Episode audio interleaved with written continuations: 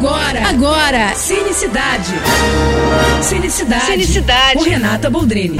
Fim de semana com novidades no cinema. Quem curte a franquia The Kingsman, com Colin Firth e Taron Egerton, vai se divertir com a história de origem desses agentes secretos, viu?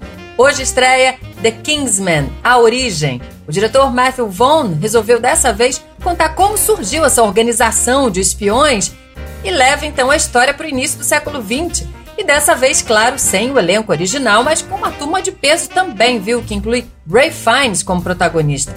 Eu conversei com o diretor sobre o filme, sobre a decisão de voltar no tempo da história, sobre o futuro da franquia e até sobre a possibilidade dele dirigir um filme do 007. Será, hein? Afinal, de espião ele entende, né?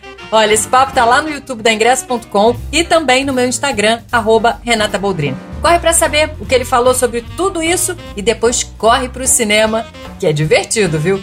The Kingsman, A Origem. É isso, tô indo, mas eu volto. Sou Renata Boldrini com as notícias do cinema. Você acabou de ouvir Cinicidade. Cinicidade. Com Renata Boldrini.